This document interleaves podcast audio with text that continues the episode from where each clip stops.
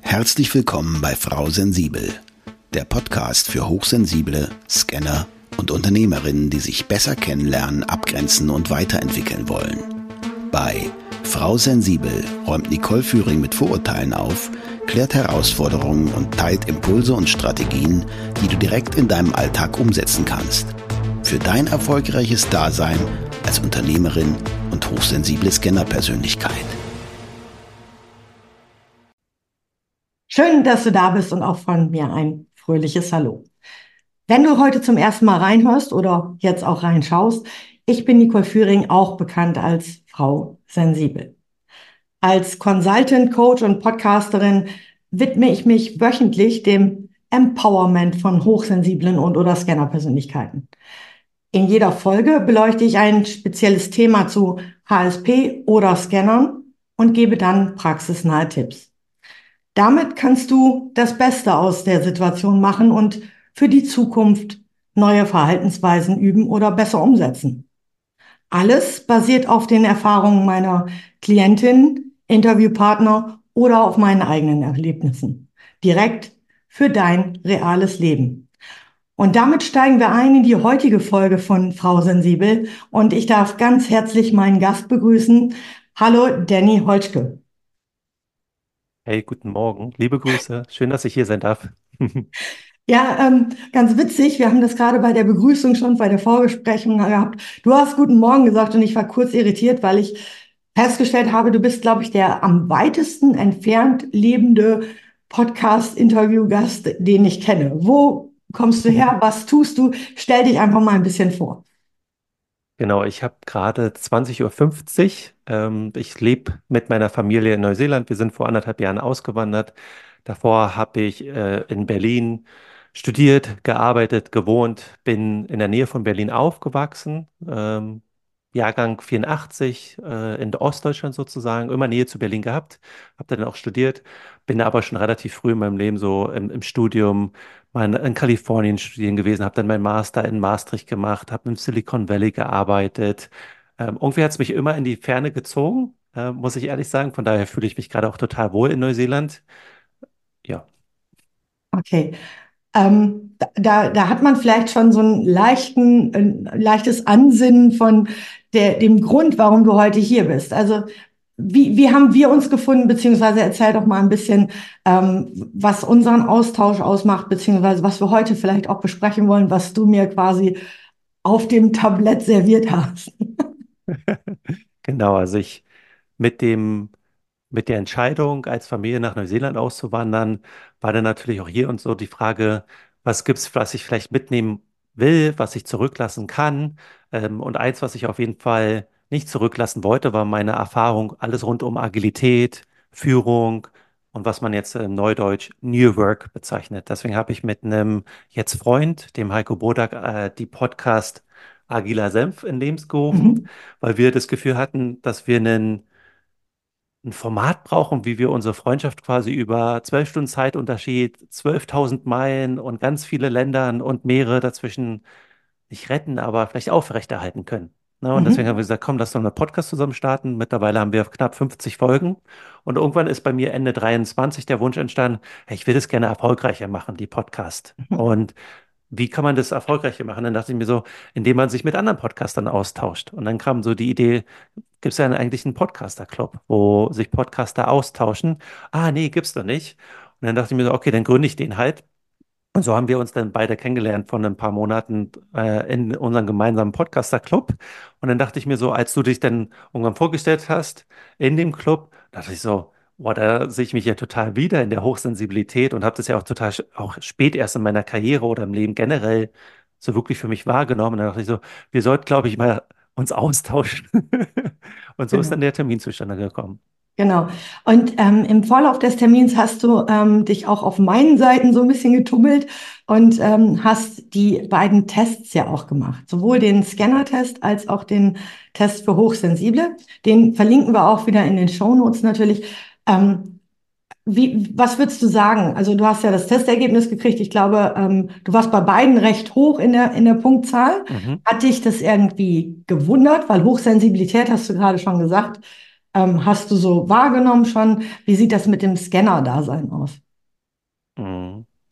Die, nee, das war spannend für mich, weil ich kannte bis, bis zu dem Zeitpunkt, als wir uns kennenlernen durften, kannte ich das nicht. Also ich habe Mhm. irgendwann mal das Buch Hochsensibli Hochsensible Menschen, weiß gar nicht, wie der englische Titel ist, gelesen.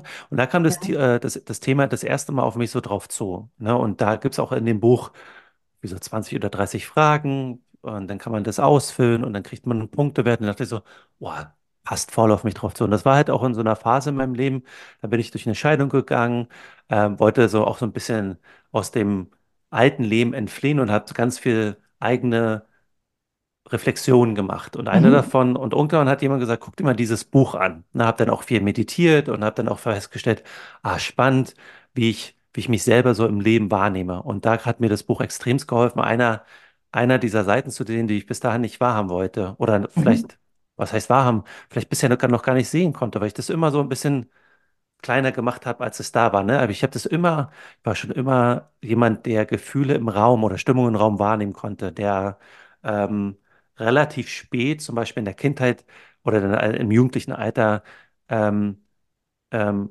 selber eine Freundin hatte, weil ich so perfektionistisch war. Ich wollte richtig küssen können, weißt du, all sowas, ne? Oder ich war halt immer der seelische Mülleimer meiner Freunde und deren Freundinnen, die haben sich dann immer ausgekotzt bei mir und ich dachte, oh, nicht schon wieder. Und für mich waren das immer so naheliegende Probleme, wo ich so dachte, aber ich konnte mich dann voll immer so reinversetzen in die Ja. Frauen und dann dachte ich mir so, ja gut, ein ganz schöner Arsch, der Typ, aber es ist halt auch mein Kumpel, muss er halt selber entscheiden, ne? Aber das, ja, so rückblickend würde ich sagen, boah, total klar. Ähm, aber dieser wirklich Scanner-Persönlichkeit war mir neu. Aber wenn ich jetzt auch zurückblicke auf meine gerade vielleicht die letzten fünf bis sechs Jahre meines Berufslebens, wo ich mich voll auf Workshops konzentriert habe und wo man ja oftmals den Raum halten muss in einer Gruppe von oft zehn Leuten, manchmal mehr. Und dann sieht man diese Spannungen. Ich habe das auch dann mit Vorständen und Spitzenmanagern gemacht, so wo knapp 30 Leute und ich habe das dann mit jemand anderem moderiert und dann, dann merkt man das ja schon, ah, der, der ist das interessiert. Und ich dachte immer, das macht jeder. Mhm. Bis ich dann festgestellt habe, die Co-Moderatoren, die haben da gar keine Achtung drauf. Ne? Oder wenn es zum Beispiel warm im Raum ist, dann bin ich der, der das Fenster aufmacht oder fragt, hey, geht's euch gerade auch so? Und dann so, ja, ja, boah, ist voll warm hier drin. Und daran habe ich gemerkt, dass ich nicht nur Menschen scanne, sondern auch Umfelder und dass es gerade in dem Job, Workshops mo zu moderieren, ja eine unheimlich gute Gabe ist. Ähm, und ich kann mich dann auch voll so auf diese Dinge einlassen. Ne? Manche Moderatoren oder agile Coaches brauchen dann eine durchgetaktete Agenda. Und ich bin da wie so im Fluss. Ist dann ich kann da auch gerne mal eine halbe Stunde abdriften, weil ich weiß, ich habe ja noch vier Stunden und es geht dann schon irgendwie. Also ich muss mich dann auch nicht, ich brauche keine Sicherheit, weil ich dann minutiös der Agenda folge, die ich mir festgelegt habe, sondern wie wir beide wissen, manchmal passieren so Dinge und dann darf man sich darauf einlassen. Und das macht dann voll meinen Beruf auch aus. Und da kommt mir, glaube ich, dieses Scanner, diese Scanner-Persönlichkeit äh, voll zugute. Was aber auch im Umkehrschluss heißt, früher wollte ich das gar nicht wahrnehmen, aber jetzt merke ich das, wenn ich einen Eintages-Workshop mache, ey, dann bin ich den nächsten Tag total platt und dann will ich gar nichts mit Menschen zu tun haben. Ne? Also ich als introvertierte, introvertierter Mensch kann den Workshop machen und für andere erscheint es wie eine extrovertierte Person. Bin ich dann auch wahrscheinlich in dem Moment. Merkt dann aber, der nächste Tag, manchmal sogar zwei Tage danach, nee, da muss ich dann für mich alleine sein. Ist dann auch total klasse, weil man ja für sich selber den Workshop reflektiert, für die, die Ergebnisse für den Kunden aufbereitet. Also es ist sowieso ganz viel Alleinearbeit. Ist perfekt. Ne? Ja. Ich habe aber zum Also, Beispiel gemerkt, dass ich in Workshops, wenn ich das noch hinzufügen darf, viele Workshop-Moderatoren, gerade Extrovertierte, sind voll in den Pausen dann auch noch am Reden und machen. Ich gehe dann immer aus dem Raum raus. Oder mach Dinge und kündige das manchmal sogar auch an. Bitte sprecht mich in den Pausen nicht an. Das sind auch meine Pausen. Und wenn ihr wollt, dass wir gut durch den Tag kommen, gebt mir bitte auch diese Pausen. Ich weiß, ihr seid neugierig, aber ich kann nicht acht Stunden durchsprechen und reden und will ich auch gar nicht. Und da, das habe ich für mich auch lernen müssen, das zu respektieren, dass ich als Moderator in diesen Workshops, die den ganzen Tag gehen, ich auch Pausen brauche und die auch natürlich nehmen darf. Und das hat das was auch mit einem gesunden Grenzen setzen zu tun, zu sagen, da nicht jeder Frage hinterher zu hecheln und zu sagen, cool, können wir gerne einen Workshop machen, aber ich brauche jetzt mal zehn Minuten für mich. ja, also zusammenfassend ist zu sagen, du hast alle. Das ist phänomenal. Ähm, ich glaube, das liegt auch an deiner Ausbildung, an diesem agilen Coach. Du hast alle Punkte kurz angesprochen und ich würde es gerne mal mit dir durchgehen, weil ähm, genau das ist mein Thema, wenn ich, wenn ich in Workshops gehe. Ich kann oftmals, und das habe ich früher schon nicht gern gemacht, ich habe keine Timeline, also eine Timeline schon, so das Priming, das grobe, den groben Ablauf. Mhm. Aber wenn die Leute mich fragen, äh, können wir ein Handout haben, dann sage ich, ähm, kann ich euch gerne geben hinterher, weil dann weiß ich, was ich gemacht habe. Weil ich reagiere, so wie du das sagst, auf den Raum, den Raum halten. Und ähm, du hast, du hast halt beide ähm, Persönlichkeitsmerkmale, sowohl äh, den Scanner als auch die Hochsensibilität. Und mhm. ich glaube, deswegen ist der agile Coach für dich genau das Match. Ja, also du kannst sowohl nach draußen gehen, du kannst aber auch für dich sein. Und ähm, es ist für Außenstehende oftmals schwer, schwer zu verstehen, warum wir auch so für uns sein können. Ähm, meine Frage ist, du hast jetzt gesagt, ähm, du bist introvertiert. Ähm, mir glauben die Leute ja immer nicht, dass ich introvertiert bin. Ich bin ja ein sogenannter HSE, hochsensibel extrovertiert, was aber gleichzeitig auch heißt ambivertiert. Also ich kann sowohl introvertiert als auch mhm. extrovertiert. Mhm. Hast du darüber schon mal nachgedacht, ob das bei dir auch der Fall sein könnte? Mhm. Es gibt ja unzählige Tests, ne? also mhm. diese Persönlichkeitstests. Und ich glaube, dass ich die früher ausgefüllt habe, so wie ich sein möchte, aber nicht der ich bin. Und als ich genau. angefangen habe, die so auszufüllen, der ich bin, also ich war immer eh zwischen in diesen ersten Myers-Briggs-Test spreche ich da, ne, in dieser Skala von Introvertiertheit zu mhm. Extrovertiertheit, war ich eh immer in der Mitte, aber eher mit einem Ausschlag zur Extrovertiertheit. Und wenn ich die jetzt ausfülle, bin ich eher Ausschlag äh, Introvertiertheit. Und das macht auch Sinn. Ne? Also so Okay.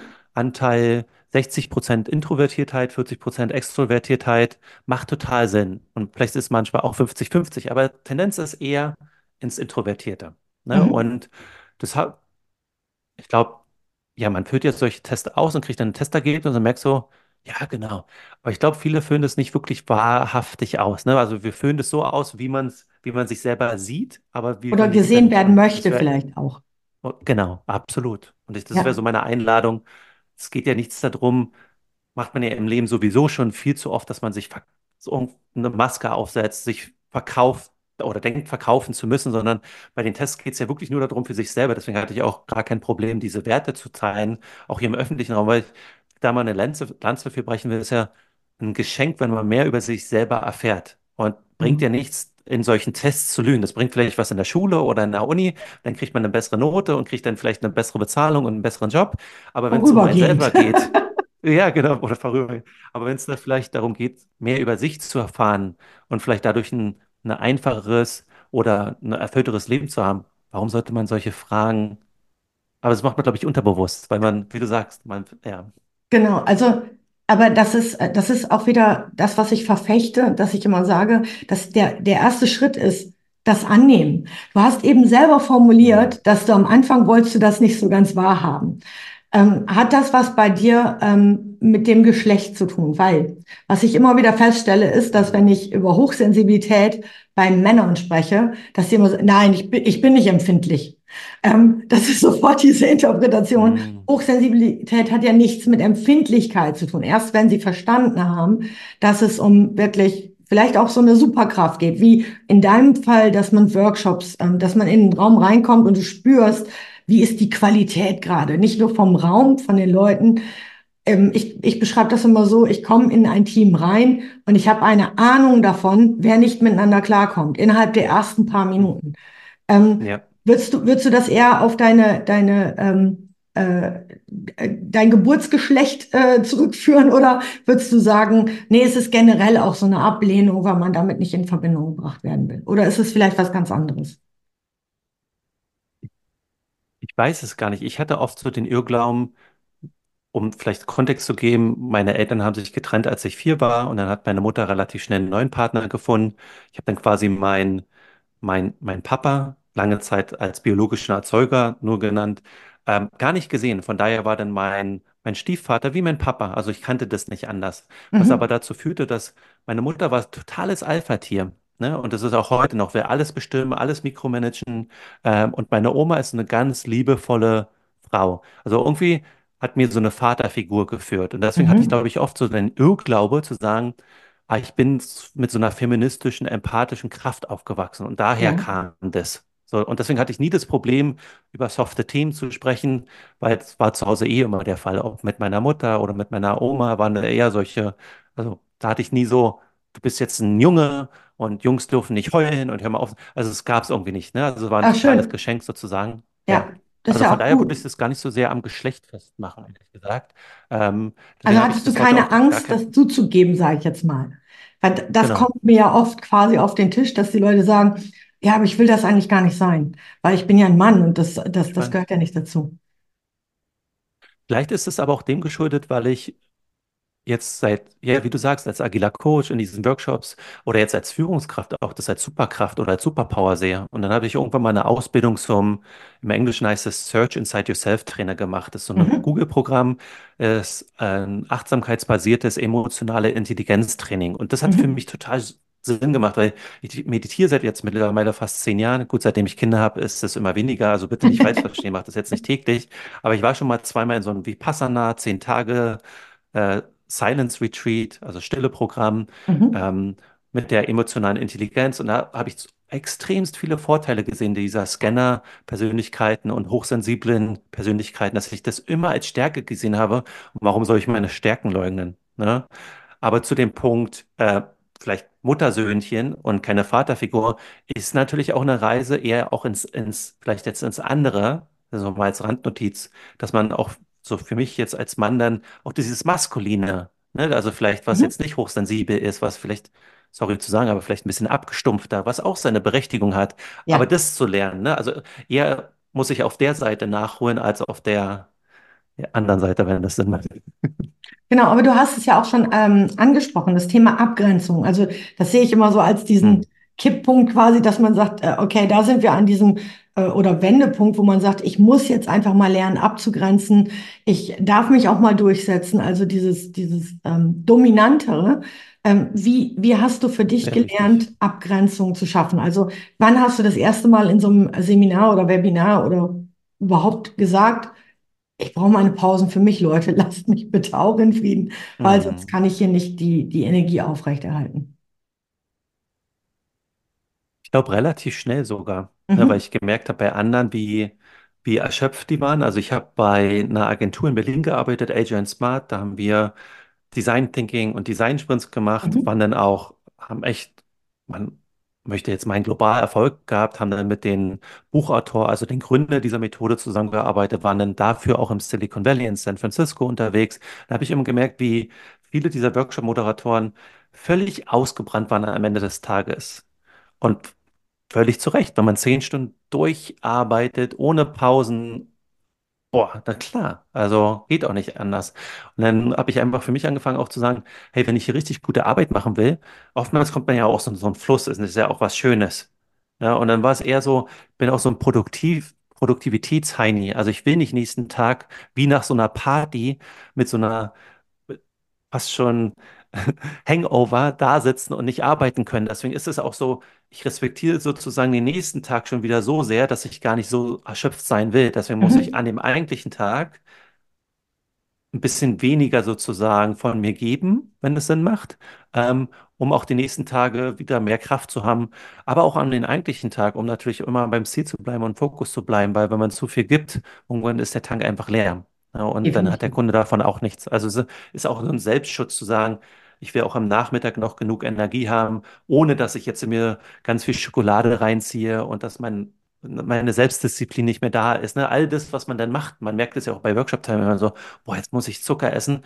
Also das hat, glaube ich, ganz viel auch mit dieser Selbstwahrnehmung zu tun. Warum brauche ich Mhm. denn jetzt Zucker? Ah, weil ich nichts Richtiges zum Mittag gegessen habe. Und gerade als Moderator ist das extremst wichtig, physisch, mental und emotional durch den ganzen Tag auf der Höhe zu bleiben. Deswegen war es eher auch so für mich so ein, ja, so ein Produktivitäts- oder fast schon so ein Standard, so ein Anspruch zu sagen, nee, ich will das richtig gut machen. Und zu dem richtig gut gehört dazu, ich brauche meine Pausen. Ja, Ja. genau. Ja, bin ich voll bei dir. Ähm, ich habe irgendwann vor Jahren schon dann eingeführt, dass wir nur halbe Tage arbeiten. Das heißt, ich mache am Mm, liebsten in den Unternehmen, dass ich äh, zum Beispiel am Nachmittag starte. Dann haben wir die, äh, die Pause in der Nacht quasi dazwischen und ich mache den Vormittag weiter. Wie, wie stehst du zu spannend. solchen Ideen? Weil ich finde es. Also effektiver der, und effizienter irgendwie, als wenn du, du kennst diese, dieses Mittagstief dann selber auch. Und ähm, also nicht nur, Absolut. also im in erster Linie war es reiner Selbstschutz, muss ich sagen. Und das, das zu verbinden, wie, wie findest du das? Oder? Total gut. Ich glaube, dass wenn man Workshops designt, dass genau solche Dinge extremst wichtig sind. Ne? Also das habe ich auch in dem Design-Sprint gemerkt. Das ist ein Viertagesprozess und die ersten zwei Tage verbringt man mit dem Kunden, entweder beim Kunden oder in einer Location, die man extern mietet. Idealerweise sogar, dass man nicht in den eigenen vier Wänden ist, um auch anders und neu zu denken. Das ist ja ganz wichtig bei Teams. Und dann verbringt man da zwei Tage und es sind dann auch nicht von 8 bis 18 Uhr, sondern es ist eher so von 10 bis 16 Uhr. Möchte Mhm. man ja fast meinen, ist ein halber Tag. Aber dann gibt man Leuten die Chance anzureisen, an einem Montag zum Beispiel. Oder wenn man in der Stadt schon ist, dann gut, dann macht man seine E-Mails und geht wirklich so mit so einem Gefühl schon um 10 Uhr in den Workshop. Jetzt kann ich mich drauf einlassen. Mhm. Ähm, aber auch nicht so lange in den Abend reinmachen, weil zu deinem Punkt habe ich dann auch gemerkt, dass die Teams gehen ja gern dann auch nochmal ein Bier trinken oder ein Glas Wein und da passieren dann noch diese sozialen Austausche. Plus, da werden Ideen weitergeschärft. Und dann merkt man dann am zweiten Workshop-Tag am Morgen, da ist eine Energie da. Ja, Wenn nicht zu viel getrunken wird, ist auch schon ein, zwei Mal passiert, aber ist eher die Ausnahme. Aber in der Regel sind da wirklich dann auf einmal, da ist so ein Teamgefühl entstanden und auch so eine, wo sich die Leute dann auch auf den Raum einlassen könnten. Ist ja auch so eine hochsensible Geschichte, dass sich ja, das, die erste Nacht im Hotel ist eher immer so ein bisschen gruselig, ne? Also da muss ich mich drauf einlassen, das Kopfkissen, die Bettdecke, der Geruch, ne? Also manche können ja sofort schlafen und dann sich auch ne, gehen davor, stört es gar nicht. Ich merke halt sowas, ne? Und das ja, merke ich auch in Workshops, dass so am zweiten Tag das Team ganz anders eingegroovt ist. Und deswegen bin ich da voll bei dir, weil man das designen kann als Teil des Workshops und denen sogar noch den Tipp mitgibt, hey, geht abends was essen, tauscht euch aus. Boah, das macht so viel für das Team. Also bin ich ja. voll bei dir. Ja. Und ähm, mit dem Akklimatisieren, da kann ich dir äh, nur zustimmen. Ich brauche auch immer, ähm, deswegen bin ich oftmals ein bisschen früher da, um den Raum quasi erstmal Oh wahrzunehmen. Und dann ja. da sagen mir ganz viele Leute, äh, wie, du musst äh, den Raum wahrnehmen. Ich sage, ja, manchmal habe ich das Gefühl, ich weiß nicht, es gibt auch so eine ähm, Sagegeschichte von so einem Träger, von so einem Sherpa bei einem Bergsteigen. Ich weiß nicht, ob du die auch kennst, aber Hm. ähm, sinngemäß ist es so, dass sie sehr schnell auf den Berg steigen und dann ähm, irgendwann kurz vorm Gipfel bleibt dieser Sherpa halt sitzen und ähm, der fragt, wieso? Wir haben doch noch Kraft und so sagt er, ja, Kraft schon, aber meine Seele muss noch nachkommen. Und ich finde, das ist so ein, so ein gutes Hm. Beispiel dafür, dass ähm, äh, unser, unser Ich äh, oftmals so gehetzt ist und ähm, wenn wir, wenn wir in so einem Raum sind, dass wir einfach wirklich im Hier und Jetzt sind. Also vielleicht zu deiner ähm, Methode, Empathie, klar, beim ähm, beim äh, Meditieren, aber Meditieren heißt für mich auch wieder zu mir zurückfinden, im Hier und Jetzt zu sein. Also nicht immer Absolut. dieses Planung, ne? Also wir, wir designen Workshops und wir sind im, im, im Forecast und wir sind auf das Ergebnis abgezielt oder wir nehmen vielleicht auch Ressourcen mit, also von, von früher. Aber Hm. wann und wie oft sind wir wirklich im Hier und Jetzt? Wie, wie handelst du das? Hm. Also da gibt es so, also ich nutze das ganz oft in Workshops, dass ich zum Beispiel so Post-its nutze. Mhm. Ne? Ähm, generell habe ich auch durchs Design Thinking und dann Post-its, sorry der Umwelt wegen, aber.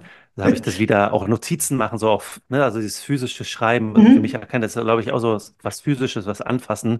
Das alles habe ich dann auch später entdeckt, aber auf, um auf deine Frage zurückzukommen, was ich mache, ist, dass ich so frage, wofür bist du dankbar? Ne? Dann schreiben die das Mhm. auf, legen den Post-it so neben sich also frage ich, was ist was, was jetzt gerade in deinem Kopf rumschwirrt, was hier nicht hergehört? Was aber wichtig ist, aber nicht für Mhm. heute oder für den, für die nächsten Zeit. Na, Dann schreiben die das auf. Ähm, was ist deine Intention, deine Absicht für heute? Und dann schreiben die das auf. Ne? Und dann sage ich so, cool, ähm, die, äh, die Dankbarkeitspost-its steckst jetzt in deine Tasche, behältst du bei dir, weil das ist ganz wichtig. Ähm, egal, was da jetzt draufsteht, ist jetzt deine Botschaft für dich. Die Absicht lässt du vor dir liegen, daran kannst du dich immer mal wieder dran erinnern, ähm, was du heute in den Tag machen willst. Was dann immer ganz cool ist, dass dann die, und dann sage ich so, jetzt nimm die Dinge, die jetzt nicht wichtig sind, zerknüll den Post-it und schmeiß den einfach so hinter dir her. Und das ist dann immer so eine ganz coole Workshop-Aufgabe, wo die sagen, ich kann den so jetzt nicht auf den Boden schmeißen. Dann muss ich oftmals noch sagen, doch, doch, schmeiß den jetzt weg, weil der gehört hier nicht hin. Ich räume das auch später auf, keine Sorge. Ähm, manche Teams schmeißen sich dann auch gegenseitig die Post-its zu, kommt immer drauf an, wie die. Aber Werfen sich glaube, ab. das sind so ganz, ne, so ganz einfache Achtsamkeitstechniken. Schreibt es auf, knü- zerknüllt es, macht es weg. Ähm, oder man setzt die Regeln auf, finde ich extremst wichtig zu sagen, keine Endgeräte, also Handys, Laptops auf den Tisch. Ähm, wenn ihr ein Telefonat machen müsst, nehmt es draußen an, geht aus dem Raum raus. Also ist mir total wichtig, solche Mhm. Dinge. Ne? Ja, sehr, sehr, sehr gut und sehr, sehr wichtig. Ähm, was ich witzig finde, ist, dass das ähm, auch bei solchen normalen Gedanken stattfindet, dass die Leute es nicht wegwerfen ähm, können. Ich habe das im Coaching oftmals, dass wenn ähm, Leute diese äh, Dissoziation, also wenn die sich von ihrer eigenen Rolle oder von verschiedenen Rollen, Mm, Disidentifikation nach Asayoli ist es, ähm, das Tool einfach nur mal, um es zu nennen, wenn die sich von ihren täglichen Rollen, also bei dir wäre es jetzt zum Beispiel wahrscheinlich das Schlimmste, dich von deiner Vaterrolle zu verabschieden. Dann würdest du es vielleicht auch einfach nur umgedreht auf den Tisch legen oder sowas. Aber zerknüllen oder zerreißen geht dann in dem Moment gar nicht, ne? ja, ja, absolut. Das ist ein guter Punkt. So habe ich das noch gar nicht betrachtet. Obwohl ich schon sagen muss, ähm, kontextspezifisch, ne? Also wenn man jetzt zum Sagen, im beruflichen Kontext, ne? Mhm. Und ich weiß, dass das Handy, ähm, da muss ich jetzt nicht rangehen, weil meine Frau und Au-pair sind da, wenn jetzt die Schule oder die Kita anruft. Also ich kann mich dann voll auf den Workshop einlassen. Das ist ja total Mhm. wichtig auch, ne?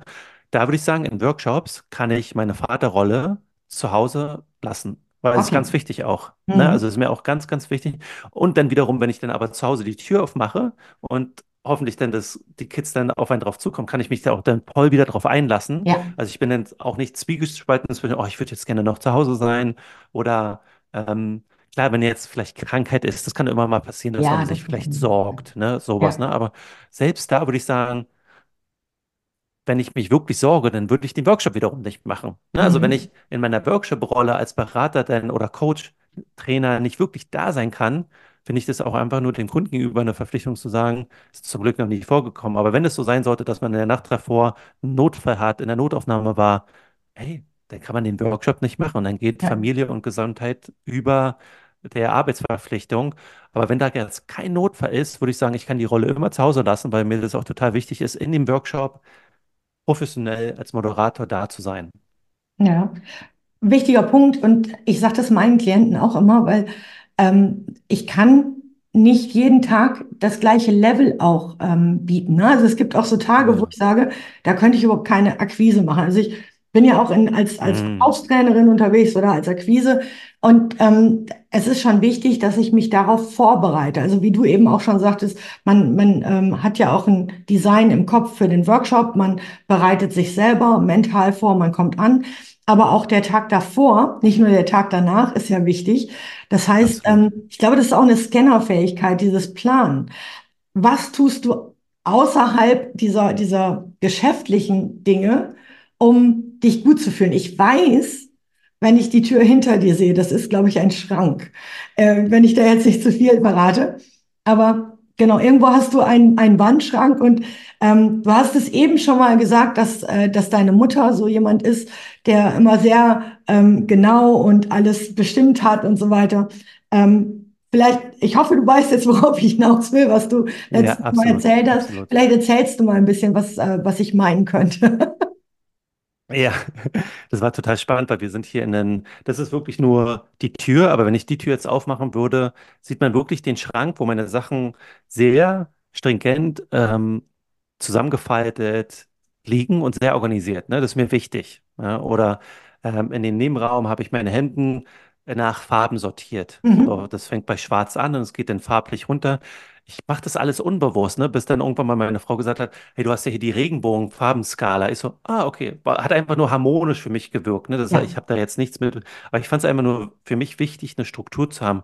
Oder mein, der Autoschlüssel oder der Schlüssel zur Wohnung liegt immer am gleichen Ort. Also es ist mir total wichtig, diese Organisationspunkte zu haben. Und als ich meiner Mutter hier dieses neue Mietshaus gezeigt habe, habe ich halt per WhatsApp, sind wir so durch dieses Haus gegangen, habe ich gesagt, das war nur ein aufgenommenes Video, ne? Dann bin ich hier durch ja, jeden Raum gegangen und habe dann auch mal die Tür aufgemacht. Guck mal, hier haben wir die Kammer. Und ich habe mir gar nichts bei gedacht. Guck mal, hier ist unser Bad hier oben. Hier ist das Schlafzimmer. Ah, und guck mal, hier vor, vorgelagert zum Schlafzimmer ist hier noch dieser Kleiderschrank, wo ich meine Sachen habe. Und das waren dann so zwei Minuten, habe ich das ganze Haus vorgestellt. Und ja, zwei Stunden Zeitunterschied, ne? Dann gehe ich halt schlafen und nächsten Morgen sehe ich so, boah, total schönes Haus, Es wirkt ein bisschen verwinkelt, aber was ich am besten finde, ist, wie aufgeräumt dein Schrank ist. Also das ist ja echt toll. Und da habe ich auch so gemerkt, gut, dass man das jetzt komplementiert, äh, man könnte mir alles rauspicken, ne? Ähm, die Sicht, äh, weil wir echt eine schöne Sicht haben oder dass es einfach sauber ist oder wohnlich wirkt. Aber nee, für, für meine Mama war es total wichtig zu erwähnen, wie aufgeräumt mein Kleiderschrank ist. Das hat dann wieder was mit mir gemacht, also im Sinne so von, hä, gibt es hier nichts andere Dinge zu erwähnen? Wie wichtig ist denn das? Aber es sind dann also alles so Punkte, wo ich so eine, ah, da kommt es her. Ähm, und vielleicht an der Stelle sei erwähnt, meine Frau hat hier im Schlafzimmer so einen begehbaren Kleiderschrank, wo Mhm. nicht meine Sachen drin sind und es ist nochmal eine separate Tür. Und seitdem wir so ein etwas größeres Haus haben, man kann, muss ja wirklich sagen, den Luxus haben, es ist total genial, weil die macht die Tür auf oder ich mache die Tür auf, finde Sachen von ihr, schmeiß die da rein, weil so geht die selber mit ihren Sachen um und äh, ich räume die dann auch für sie nicht auf, ne? Aber es ist dann so cool, Tür auf, zack, Tür zu und alles ist aufgeräumt, ne? Früher war das halt so der gemeinsame IKEA-Packschrank, wo jeder so seine Schiebetürhälfte hatte. Meine Schiebetürhälfte sah immer sehr aufgeräumt aus und überschaubar, ihre war so Chaos. Aber irgendwann haben wir mal die Absprache gemacht, hey, du kannst da gerne meine Sachen einfach nur reinfeuern, wenn, wenn die rumliegen. Ne, und bevor ich mich da lange ärgere, warum sie jetzt mal wieder nicht aufgeräumt hat, dann nehme ich einfach so einen, den Pullover oder die Hose, schmeiß es in ihren Schrank rein mit voller Genugtuung, mach die Tür zu und alles ist gut. Weißt du, so, aber da muss man, glaube Ja. ich, auch als Paar sich finden und schauen, wie man mit diesen unterschiedlichen Persönlichkeiten umgeht. Ähm, ich glaube, würde sie generell unordentlich sein, zum Beispiel in der Küche oder im Bad, ähm, dann wäre das für mich nichts. Also das, da sind die Werte schon angepasst, aber es ist halt nicht so extrem wie bei mir, dass halt alle Sachen ordentlich sind, weil Mhm. kennst du ja vielleicht selber, probiert man vielleicht dann doch mal so zwei, drei Oberteile aus und auch was hat man denn Bock und dann hetzt man aus die Wohnung raus. Das hat vielleicht gar nichts mit Unordentlichkeit zu tun, sondern es ist einfach so, ist so der liegen, ne? morgendliche Modus und Genau. dann testet man halt was aus. Und wenn ich dann zu Hause arbeite und dann merke ich das, so ist ja so, ja, gut, ist ein bisschen unaufgeräumt, aber ist ja kein Vorwurf, aber ich kann es ja dann so schnell wegmachen, wenn es mich stört sozusagen. Genau. Aber es ist witzig, weil ähm, ich immer wieder feststelle, dass Hast du dich Hochsensible, gestellt? bitte, hörst du mich nicht mehr? Jetzt muss ich mal gucken. Hörst du mich noch? Äh, Jetzt weiß ich nicht warum. Super. Das ist immer gut, wenn das während der Aufnahme passiert. Hörst du mich? ja. Gut. Ähm, genau, das mit dem Aufgeräumt. Äh, der, ähm, der Witz ist, ich habe festgestellt, dass äh, hochsensible Introvertierte genau das Schema haben, was du hast. Und das ist meistens bei den Männern oder bei den männlichen Hochsensiblen. Äh, ich habe hier auch so einen zu Hause. Und ähm, es geht gar nicht darum, dass es generell immer, ähm, ne, also was du gerade schon sagtest, das sind wirklich die Klamotten, die bei mir eher auch mal so auf dem, weißt du, das ist noch nicht, nicht für die Wäsche, aber es ist nicht ähm, mehr sauber genug für den Schrank, dann nichts auf dem Stuhl.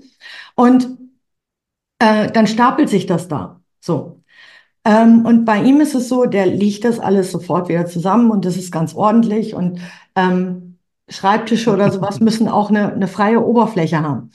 Und Mhm. das ist bei mir eher so, ich, ich, ich brauche das, das gelebte Chaos in dem Moment, wo, ähm, wo ich Mhm. damit arbeite. Ich räume dann aber am Abend immer alles wieder auf. Und das Ah. erkenne ich bei ganz, ganz vielen Hochsensiblen. Also diese, diese Psychohygiene hat auch was mit dem Umfeld zu tun. Ne? Also wenn es un Mhm. unordentlich ist drumherum, kann es bei mir auch nicht aufgeräumt sein.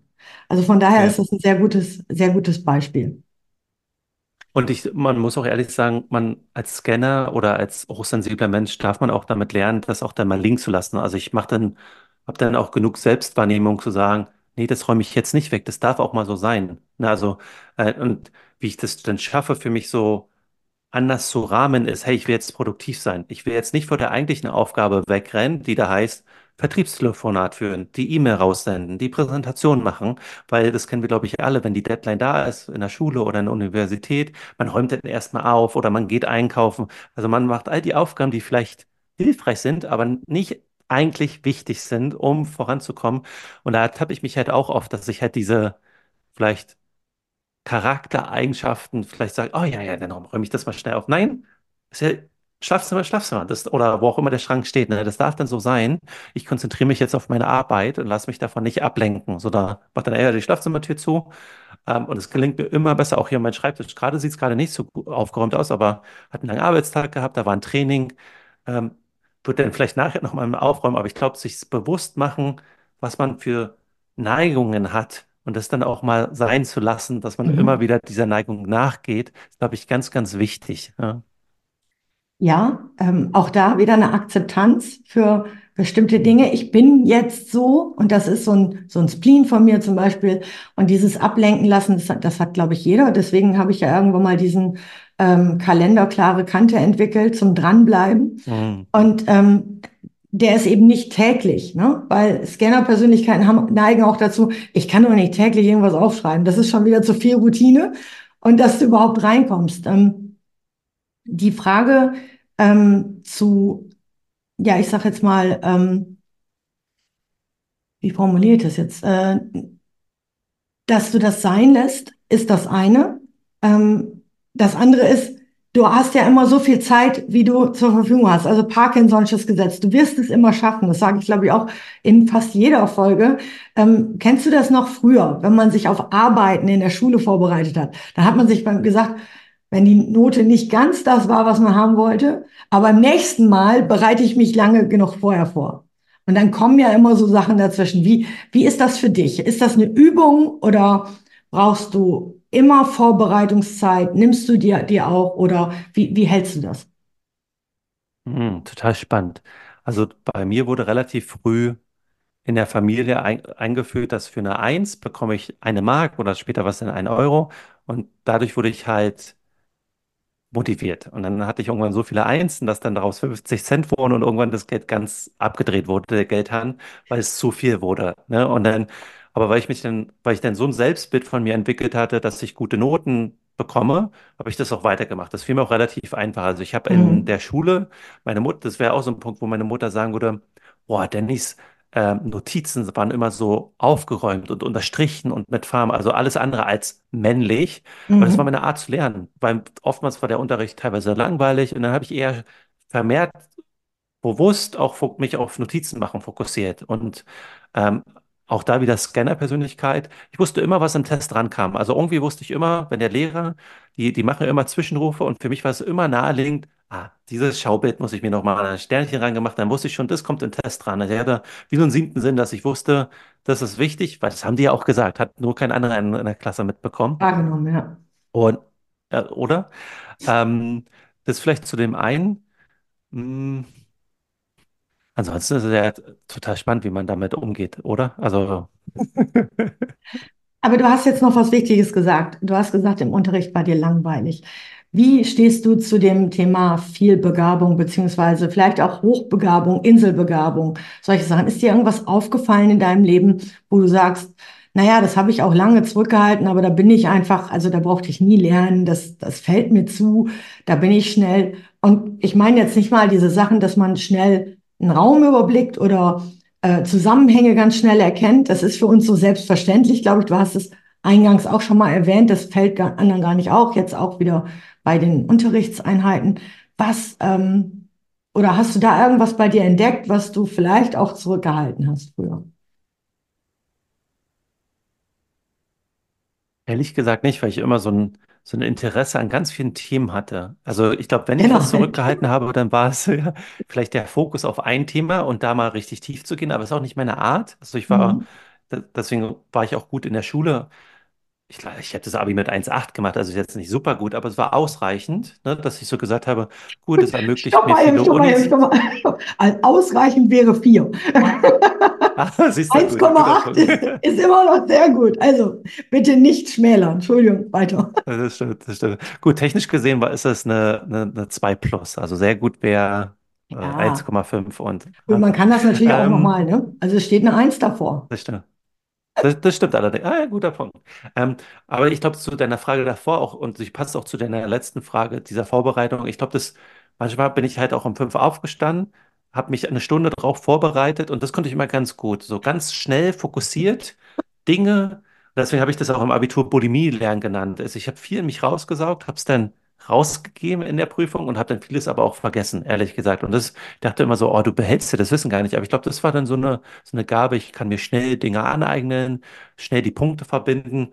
Und das ist jetzt mal die Brücke schlagen zu Workshops. Gerade wenn man in neuen Unternehmen mit neuen Geschäftsmodellen, mit einer neuen Idee konfrontiert ist. Ich glaube, das jetzt, wo ich so die Brücke schlage, ich glaube, das habe ich lange, dass ich mich relativ schnell die diese Punkte verknüpfen kann, dieses strategische, holistische Denken, dann auch diese Stimmungen wahrnehme, darauf eingehen kann. Und das passiert halt alles hier oben so, ne? So, Ja. dann so manche Vorstellungsgespräche brauchen oder viele fragen mich dann auch immer für meinen eigenen Podcast, hey, können wir ein Vorgespräch führen? Brauche ich gar nicht, weil ich habe so eine so eine Eingebung auf das Gespräch, dass wenn ich mich selber vorbereite und mich dann mit dem Gast asynchron abstimme, grob über das Thema, mich dann selber vorbereite, aber auch da brauche ich nicht viel, weil in dem Gespräch flutscht es dann schon ähnlich wie bei uns jetzt, dass ich so sagen, ich glaube, das ist eher so eine, so eine Gabe, wo ich, wenn ich was vermisst habe, ist es vielleicht zu spät im Berufsleben darauf wirklich einzugehen. Also mir ist es so erst mit Mitte, bin jetzt 39, so ich glaube mit 4, 35 so richtig bewusst geworden. Ich war lange als Unternehmer selbstständig, habe mein eigenes Startup gehabt, ähm, dann als Freiberufler, habe lange gesucht nach, was ist denn meine meine Fähigkeit, die man verkaufen kann. Ne? Ich kann nicht entwickeln, ich bin kein Designer, äh, bin jetzt auch kein Vertriebler oder so. Ne? Also ich konnte von allen ein bisschen, äh, bis Mhm. ich dann irgendwann für mich Workshops und Facilitieren äh, und Coaching entdeckt habe, wo ich dann Ja. so dachte, ah, da ist es, ähm, da ist die Ja. Superpower. Und ähm, was macht das aus? Also beziehungsweise, ich muss die Frage wahrscheinlich anders formulieren, weil es sehr, sehr allgemein ist, aber ähm, bei mir ist das Neugierde und echtes Interesse an anderen Menschen. Also, ähm, dass es nie das Gleiche ist. Und vielleicht sagst du noch mal, was ist es bei deiner Arbeit? Also, du bist jetzt, glaube ich, für eine Universität unterwegs, wenn ich das richtig verstanden Mhm. habe. Ähm, äh, Warum agil? Warum, also Leadership ist dein Thema, glaube ich. Und ähm, Absolut. was, wie, wie bist du darauf gekommen? Was, was macht das für dich aus und warum machst du das so gern? Mhm. Ich glaube, die Die Workshops und generell, also gerade Trainings, die so vordefiniert sind, finde ich ziemlich langweilig. Was ich daran aber das Coolste finde, ist, ist die Fragen, die man gestellt bekommt. Und dann kann man Beispiele mit einbringen. Das macht meinen Trainings total Spaß, aber auch das muss ich erst rausfinden. Ich kann richtig gut Trainings geben, aber wenn man immer wieder das Gleiche erzählt und durch so eine Schablone an PowerPoint-Folien oder Arbeitsbüchern durchgeht, oh, ja, langweilig, ne? Was ich aber total spannend finde, ist Coaching, Mentoring, Mhm. ne? Deswegen ja auch Podcasts, wenn man auf so ein Gespräch sich einlässt, total spannend. Oder halt die Führungsaufgabe, ne? Weil da ist, da ist jeder Tag anders. Ne? Und da hat man es mit Menschen zu tun, mit Systemen, mit Egos, mit Zielen anderer Ka Karrieren. Und in diesem ganzen Kauderwelsch dann für sich selber bei sich in der eigenen Mitte zu bleiben, seine, seinen Vorgesetzten zu verstehen und was deren Ziele sind, ähm, die Einheit, in der man arbeitet, bei mir ist es die IT, ähm, zu verstehen in einer Uni mit über 10.000 Mitarbeitern, also ist der zweitgrößte Arbeitgeber hier in der Stadt. Wow. Ähm, ist mega krass, ne? Und da ist eine Historie. Viele arbeiten hier seit 10, 20 Jahren, also haben wir so richtig klassische Karrieren, ähm, was, was für mich unvorstellbar wäre, ne? Aber das zu verstehen und das finde ich total spannend. Und ich glaube, Mhm. das macht für mich den Job dann auch aus. Ähm, und dann natürlich bringe ich dann meine Leidenschaft für Workshops und das Moderieren und Facilitieren mit, ähm, meine Leidenschaft fürs Coaching. Und so lebe ich dann auch diese Führungsaufgabe aus. Und Mhm. dafür stehe ich dann auch, dass ich ähm, dass es mir leicht fällt, Dinge abzugeben, Vertrauen zu geben. Und ich finde zum Beispiel meine Arbeit als Führungskraft ist total einfach, weil ich den Teams total viel Freiraum lasse. Ja Ne? gut, Also ich ist, bin da hinterher und gucke mir das auch an. ne? Ja, ja, d- Richtig. das Ne? Grundkonzept. Ähm, aber fühlst du dich dann nicht manchmal obsolet? Ja, was ist das Geile? Also, also Die Antwort habe ich noch wird ja nie gekriegt. Ja, und man wird dafür bezahlt, nichts zu tun. Also man macht natürlich noch total viel. Aber auch das ist ja wieder so eine klassische Denkweise. Äh, wenn ich mich obsolet mache, dann fällt ja mein Job fest. Jeder von uns weiß, es gibt unzählig viele Aufgaben. Und wenn man sich obsolet macht, ist man, glaube ich, äh, der erste Kandidat oder die erste Kandidatin für die Beförderung, weil dann weiß das Unternehmen, aha, da ist eine Persönlichkeit, die bringt uns voran, auf die kann man sich verlassen.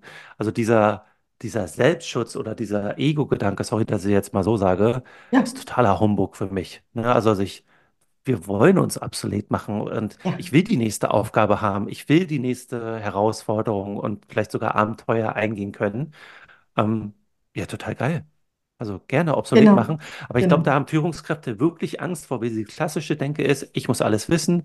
Ähm, mein Team fragt mich immer um die Frage, um die Antwort und ich muss das dann im Moment auch wissen. Also was für ein Druck da auf den Schultern lastet. Ja, Und das gebe ich dann auch immer in meinen Trainings bei. So, du musst gar nichts wissen. Du musst den Raum halten. Du musst den Rahmen festlegen, wie in einem Workshop. Du musst die Ziele mit dem Team erarbeiten, eine Richtung vorgeben, das Team an die Ziele erinnern. Und dann bist du Wasserträger. Im Englischen nennt man das Servant Leadership. Ne? Also das, ja, den immer wieder den dem Team den Raum geben, die Dinge zu machen, eigene Lernerfahrungen sammeln, sie nicht zu irritieren. Und das ist eine unheimlich für mich wundervolle Führungsaufgabe, so im Agilen, im, im Modernen, anders als vielleicht ursprüngliche klassische Führungsaufgaben. ja. Deswegen arbeiten die auch 60, 80 Stunden und am Wochenende und bis in die Abends herein, weil man alles bestimmen will, jeder E-Mail beantworten muss. Ich lese mir manche E-Mails gar nicht durch, wo ich nur CC bin, weil ich dann weiß, so, okay, speichere ich den in einen Folder, in einen Ordner ab. Also man muss da auch nicht zu viel machen, ehrlich Nee, gesagt. du kannst ja dann auch nachgucken, wenn es dann wirklich wichtig wird. Richtig, Und im Endeffekt ähm, ist das der Grund, warum ich äh, damals, ja jetzt, es sind jetzt äh, 23 Jahre, in die Selbstständigkeit Wow. gegangen bin, weil ich genau das nicht mehr wollte. Ich, ich wollte mich ja quasi ähm, äh, unnütz machen, hätte ich jetzt fast gesagt, um das mal auf Deutsch zu formulieren. Ähm, und das war damals noch nicht in den Köpfen. Wie würdest du das Verhältnis Deutschland zur, zum Rest der Welt im Bereich agilen Coaching sehen? Weil man kennt oder die meisten kennen es tatsächlich aus dem äh, digitalen Bereich, also Software as a Service oder überhaupt Software Mhm. IT. Ähm, wie würdest du die Entwicklung beschreiben und ähm, auch die, das Wollen quasi, das Wollen wollen in den. Unternehmen, weil ähm, da tre treffe ich manchmal noch auf so Menschen, die sagen, naja, das haben wir ja aber immer schon so gemacht und ähm, wenn Sie mir hier kein Handout, um das den Anfang anzuknüpfen, geben können, dann, äh, dann weiß ich ja nicht, was Sie machen. Dass Sie nicht verstehen, dass es um das Ziel geht, also um das Ge- Ergebnis, sondern ähm, und der Weg sich dahin noch entwickelt. New Work, überhaupt so was. Wie würdest du das beschreiben? Und auch deine Wahrnehmung äh, in den verschiedenen Ländern. Hm. Ich, bevor ich dir eine Frage direkt beantworte, vielleicht nochmal zu dem Handout. Was ich daran total spannend finde, ist, ich gebe zum Beispiel ein Handout, oftmals Mhm. ohne direkte Uhrzeiten. Mhm. Ähm, wenn ich aber merke, dass das im Unternehmen wichtig ist, mache ich das auch mit Uhrzeiten und bin aber völlig fein, davon abzuweichen. Ich sage das, ich kündige das dann auch so an. Ne? Ja, Das, das sind Vorgaben und vielleicht kommen wir hier und da mal an einer Weggabelung vorbei, wo wir einen Umweg gehen müssen. Und das bedeutet, dass wir dann außerhalb der Agenda laufen. Was ich euch aber versprechen kann, alle 90 Minuten werden wir eine Pause haben. Wir werden eine Mittagspause einführen. Die ist vielleicht nicht genau 12 Uhr und ist dann ja, 12.15 Uhr. fünfzehn. Und ich hoffe auf so viel Vertrauen von euch als Gruppe, die wir uns ge gemeinsam schenken, dass wir sehen, hey, wir sind gerade gut in einem Arbeitsfluss, dann machen wir weiter. Also das ist mir ganz wichtig. Pausen halten wir ein. Aber was wir in den einzelnen Blöcken machen, aber das muss ich auch erst lernen, dass ich dieses Handout auch gerne dann mit Zeiten vorgebe und ja, das dann auch gerne dem Kunden recht mache, weil ich habe immer die Einstellung zu deiner ursprünglichen Frage, Agilität, ich will das niemanden überstülpen und ich hole mhm. Menschen immer da ab, wo sie sind. Und wenn sie da sind, dass sie eine Agenda brauchen mit Zeiten und als Handout, sehr, sehr gerne. Und überlasst es mir dann bitte auch in dem Fluss des Workshops zu spüren, was dran ist, wo man vielleicht eine Diskussion mal ein bisschen länger laufen lässt, eine Fragestellung ein bisschen länger beantwortet, weil ich als Moderator oder Trainer dann das Gefühl habe, das hilft uns für den gesamten Tag. Ne, Und wenn dann jemand in der Ja. Pause zu mir kommt, wir sind aber zehn Minuten hinter der Zeit, hatte ich noch nie. Die Leute, Okay. was hat denn eigentlich eine Agenda mit zwischen, Uhrzeiten zu tun? Ja, Zwischenruf, Entschuldigung, ähm, weil dann, dann äh, muss ich dazu sagen, als agiler Coach hast du natürlich eine gewisse Struktur in deinen Abläufen. Das heißt, du hast ja absolut. immer die, ähm, also eine gewisse Vorgabe, was, was an Reihenfolge ist. Das ist bei mir ein bisschen anders, wenn ich in einem Coaching, in einem Teambuilding bin, wo ich sage, wenn ich die Leute noch nicht kenne, dann weiß ich in dem Moment, ich habe alles dabei, aber ich weiß jetzt noch nicht, welches Teambuilding, welche Maßnahme ich zum Beispiel mache dann ist es für mich schwer zu sagen, was da inhaltlich drin vorkommt. Die, den Rahmen kann ich auch geben, klar, Mhm. aber mir ging es eher darum, was, ähm, äh, gehen wir jetzt auf, äh, weiß ich nicht, Fröbelturm oder machen wir ähm, vielleicht irgendwie ein Kanban-Board zusammen oder sonst was. Also Mhm. darum ging es mir eher. Ähm, Mhm. die, aber die andere Frage ähm, darfst du gerne noch weiterführen. Ich wollte es nur Absolut. werfen. Absolut gerne. Ähm, ich glaube, auch da gibt es, wie in Deutschland, das, was ich in Amerika wahrgenommen habe und jetzt in Neuseeland oder Australien, ganz viel agilen Anstrich, wo nicht agil drinsteckt, Mhm. ähm, muss man ehrlich sagen. Also ganz viele Worthülsen, ganz, aber auch ganz viel man möchte, aber dann ist man doch so sehr in den alten Verhaltensmustern gefangen als System. Deswegen hatte ich zum Beispiel gar nichts davon, über Mindset-Schulungen nachzudenken, weil das impliziert, dass wir Menschen schlecht sind und, und dass wir ja, nicht, nichts drauf haben. Aber wir verhalten uns immer den Umständen entsprechend. Und wenn der Umstand, mal ein doofes Beispiel, uns belohnt dafür, äh, immer Nein zu sagen, werden wir immer Nein sagen. ja, Ne? Also, da, wenn man vielleicht äh, motiviert ist, so wie bei mir in der Familie, man kriegt eine Eins und dann die, die Deutsche Mark und dann, oder den Euro, dann will man die Eins bekommen. Ne? Und wenn das Unternehmen einen so pusht, dass man jeden Monat Gehalt bekommt und da fürs Nein sagen bezahlt wird, dann sagt man weiter Nein, obwohl man eigentlich anders agieren möchte. Ne? Und das sind immer diese Umstände.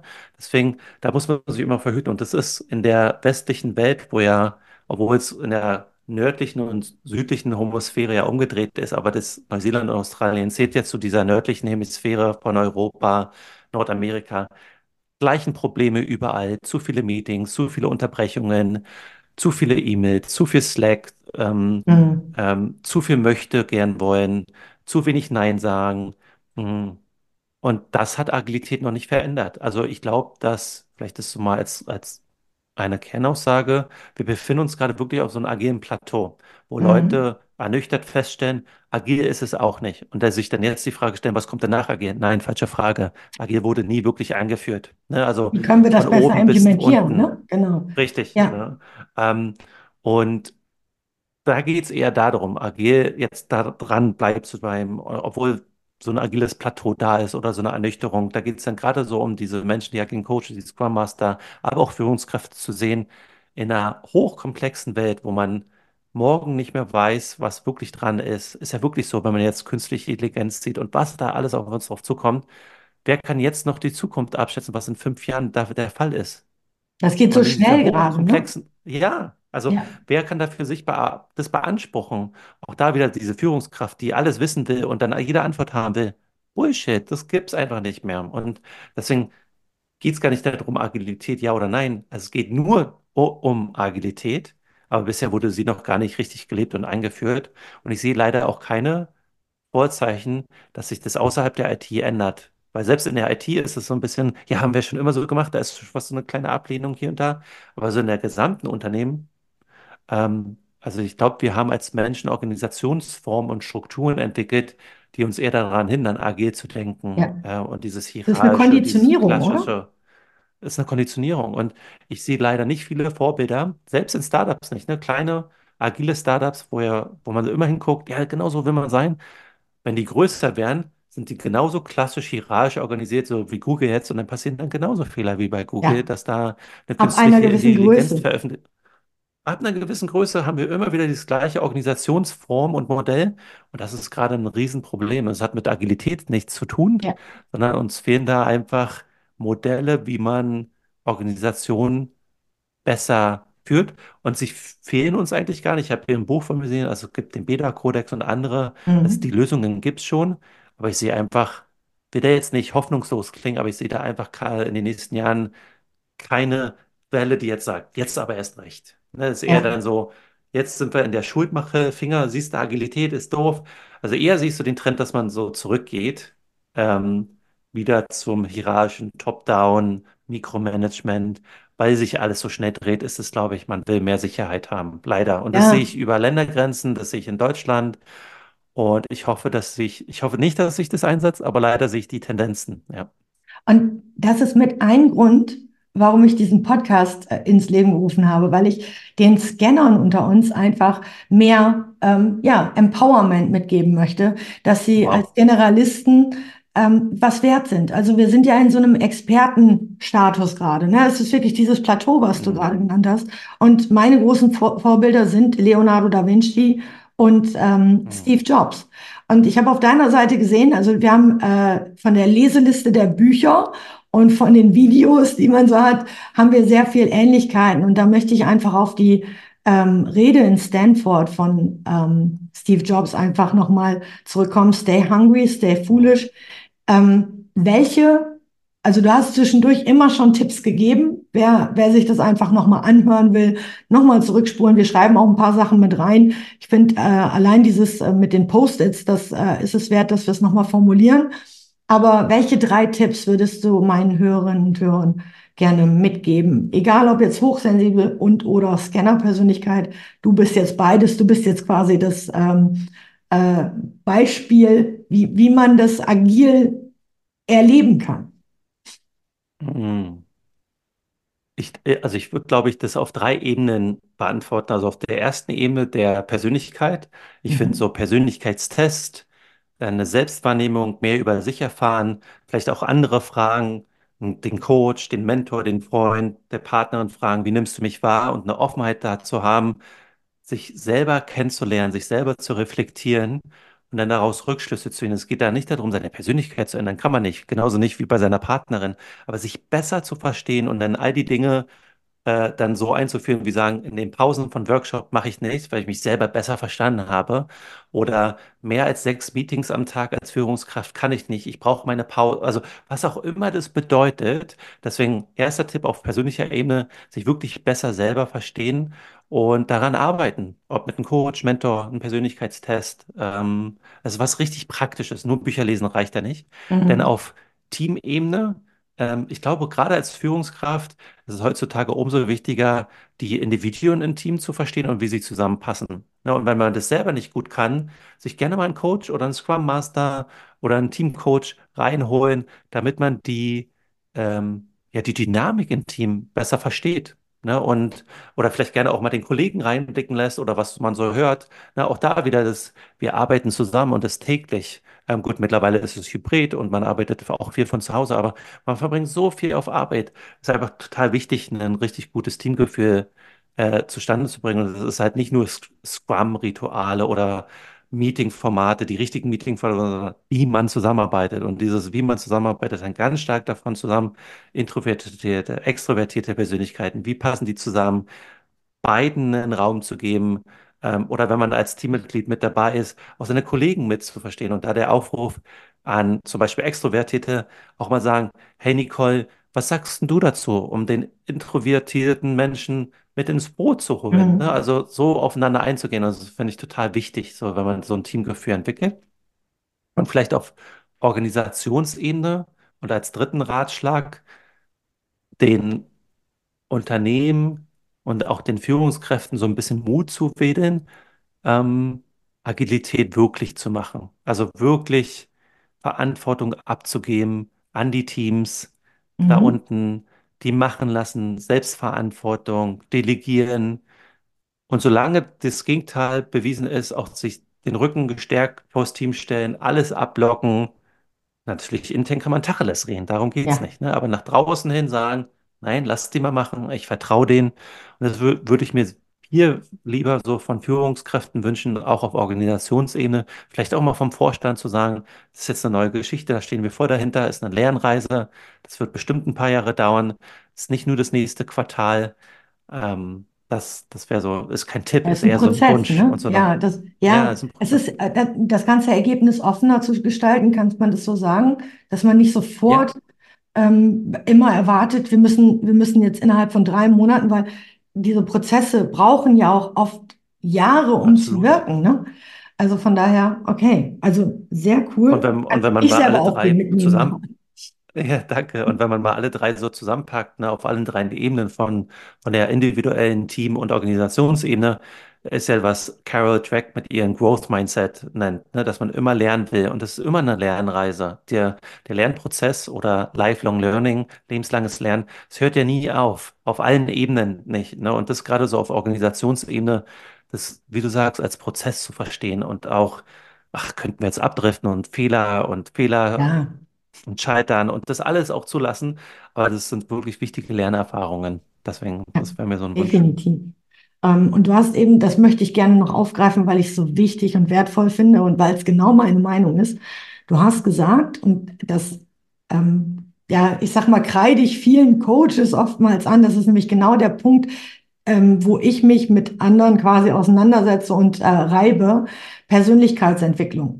Die Persönlichkeit entwickelt mhm. sich bis zum 30. Lebensjahr. Das hat mit dem Umfeld zu tun, mit ähm, den, äh, ja, ich sag mal, unseren Role Models, ob das jetzt die Eltern sind oder die ErzieherInnen und so weiter.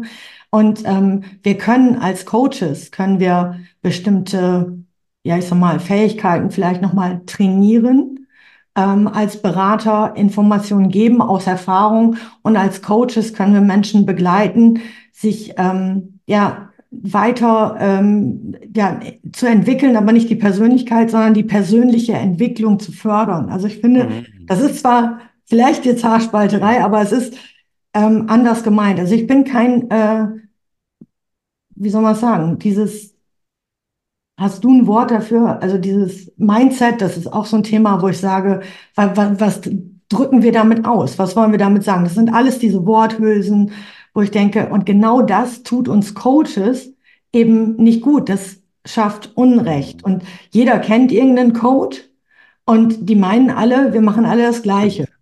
Und gerade bei uns kann man sagen, ja, ich bin auch im Teambuilding, du bist im Teambuilding, aber ich glaube, wir machen völlig unterschiedliche Dinge. Und das führt zu völlig unterschiedlichen Ergebnissen. Und ähm, ja, wenn ich über Persönlichkeitsentwicklung spreche, dann ist das jedem selbst überlassen. Und das hast du sehr schön äh, formuliert mit dem ersten Step von deinen ähm, äh, Tipps.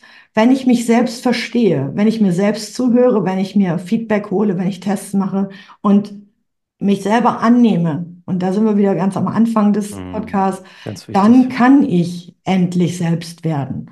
Das ist ja so dieses Motto, was ich ähm, immer versuche weiterzugeben. Und deswegen sage ich mhm. ganz lieben Dank, lieber Danny. Was möchtest du den Hörerinnen und Hörern noch mitgeben? Möchtest du noch irgendwas sagen? Mhm.